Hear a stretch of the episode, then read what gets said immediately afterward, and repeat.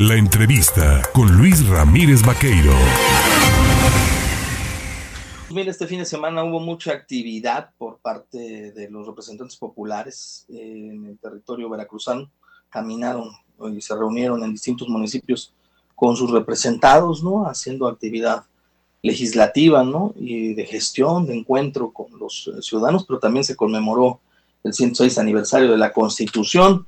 Para hablar de estos temas, yo le agradezco, por supuesto, al coordinador parlamentario del PAN en el Senado de la República, el senador Julen Rementería del Puerto, y tomarnos el teléfono esta mañana. Julen, ¿cómo estás? Buenos días. Hola Luis, muy buenos días. Me da mucho gusto saludarte y desde luego saludar a todo el auditorio. Gira de trabajo por el, la región pues de Cosamaloapan, la región hacia el sur de Veracruz. ¿Cómo te fue? Bien, la verdad es que muy bien, Luis. Gracias a todos los que nos recibieron, con los que pudimos platicar. Estuvimos por allá y también estuvimos en la zona, pues ahí muy cerca de ustedes, ahí en Coatepec. También tuvimos algunas reuniones. Y la verdad, muy bien, muy contento porque, bueno, la gente está entendiendo que si queremos transformar a Veracruz, pero para bien, ¿no? Esta famosa cuarta transformación, tenemos que darle un nuevo rumbo. Y la verdad es que, pues se siente uno contento que la gente, pues esté en esa intención de modificar el cómo van las cosas en Veracruz urgente de tener plan B? Sí, la verdad que sí, porque lo que el plan B, que no es otra cosa más que una reforma electoral, destruye el INE. Mira, se acaban la posibilidad de que haya elecciones auténticas porque se, se, eliminan todas las oficinas del INE para poder tener la credencialización de las personas en nuestro país y entonces ya te tienes que limitar a que haya un espacio público que le puedan prestar al INE para que el INE pueda llevar a cabo ese trabajo y eso pues no se puede hacer si se pretende hacer un trabajo con seriedad de credencialización. Tampoco se permite que la estructura que capacita hoy a los ciudadanos para llevar a cabo la elección pues pueda sostenerse porque de tajo recortan el 80% de las plazas del servicio profesional electoral en nuestro país y entonces deja sin manos, eh, sin cabezas, sin personas pues que puedan llevar a cabo este proceso. Y por último, pues el PREP también prácticamente se elimina y entonces pues convierte la elección en una gran incertidumbre en donde seguramente pudiera haber en elecciones competidas pues hasta con actos de violencia, que eso ya no existía en nuestro país, al menos no por el INE, no por falta de, de las reglas de claridad en las mismas a la hora de llevar la elección. Entonces es, un, es una verdadera amenaza para las elecciones como las conocemos y eso pues no debemos de permitirlo, Luis. Es inminente que la administración federal, que ha comenzado su quinto año de gobierno, tendrá, eh, pues, eh, en, la, metodología de medición una caída, ¿no? E, evidente, todo gobierno tiende a caer al final de su administración en temas de popularidad. Eh, el presidente ha movido o adelantado mucho el proceso de sucesión.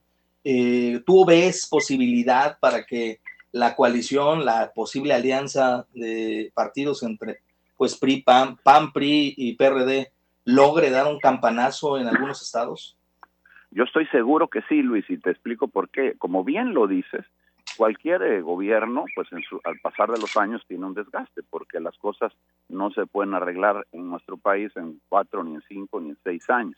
Y entonces la gente empieza a ver que pues no se han resuelto las cosas, aquellas que le prometieron, muchas veces, como ahora se dan cuenta que no las están resolviendo, no por falta de tiempo, sino por falta de voluntad, como es actualmente en este gobierno, en donde no se ve claridad de querer hacer las cosas. Y donde el presidente dice, lo que quiero es darle dinero a la gente porque es una estrategia electoral, como ya lo dijo, pues francamente te das cuenta, y los ciudadanos también, que es un engaño, que no hay posibilidad de cambiar las cosas y lo que se quiere es únicamente seguir manteniendo a la gente con la necesidad de tener que recibir dinero para que puedan votar por él. Entonces, cuando ves todo eso, te das cuenta por qué están bajando las preferencias. Las, las encuestas serias que se ven, se sabe que, por ejemplo, ya el presidente pues tiene una calificación ya prácticamente en los 50 bajos, en 54%, en donde si vemos, por ejemplo, de manera puntual en lo que es la Ciudad de México, un, terreno electoral que siempre habían dominado durante décadas, precisamente la izquierda, precisamente gente como la que representa el presidente, bueno, pues ya se está perdiendo, ya hoy la, ya hoy eh, quienes están en descontento con el presidente en la Ciudad de México son más que los que están contentos, y entonces, bueno, pues ya tiene una calificación negativa. Pero además, Luis, hay que decirle a la población, porque de repente pensamos que hay un monstruo invencible llamado Morena, y eso no es así si revisamos la elección del año 21, nos podemos dar cuenta que en ese año tuvo la oposición junta 23 millones de votos y Morena y sus aliados tuvieron 20 millones de votos. La elección que dio curso a la nueva legislatura, la de los diputados federales, apenas en el año 21. O sea, las cosas cambiaron y mucho respecto al año 2018. Esto quiere decir que las preferencias vienen bajando, que en el terreno electoral también se manifiestan, en donde tuvimos ya en el año 21 la oposición en su conjunto dos millones de votos más que el gobierno y sus aliados. Yo le por último, todo político que aspira o todo político que respira, aspira ¿Aspira Julen Rementería a encabezar esta posible coalición en Veracruz? Pues mira, a partir de tu acción mayor respiro, o sea que lo demás ya está respondido. Te mando un fuerte abrazo, Julen, estaremos al pendiente. Claro, claro que sí, mi querido Luis, ahí estaremos, Dios mío. Te mando un abrazo Cuídate. También, un saludo a Gracias. Julen Rementería, senador de la República por el estado de Veracruz y coordinador parlamentario de todos los senadores en, eh, del PAN en el país.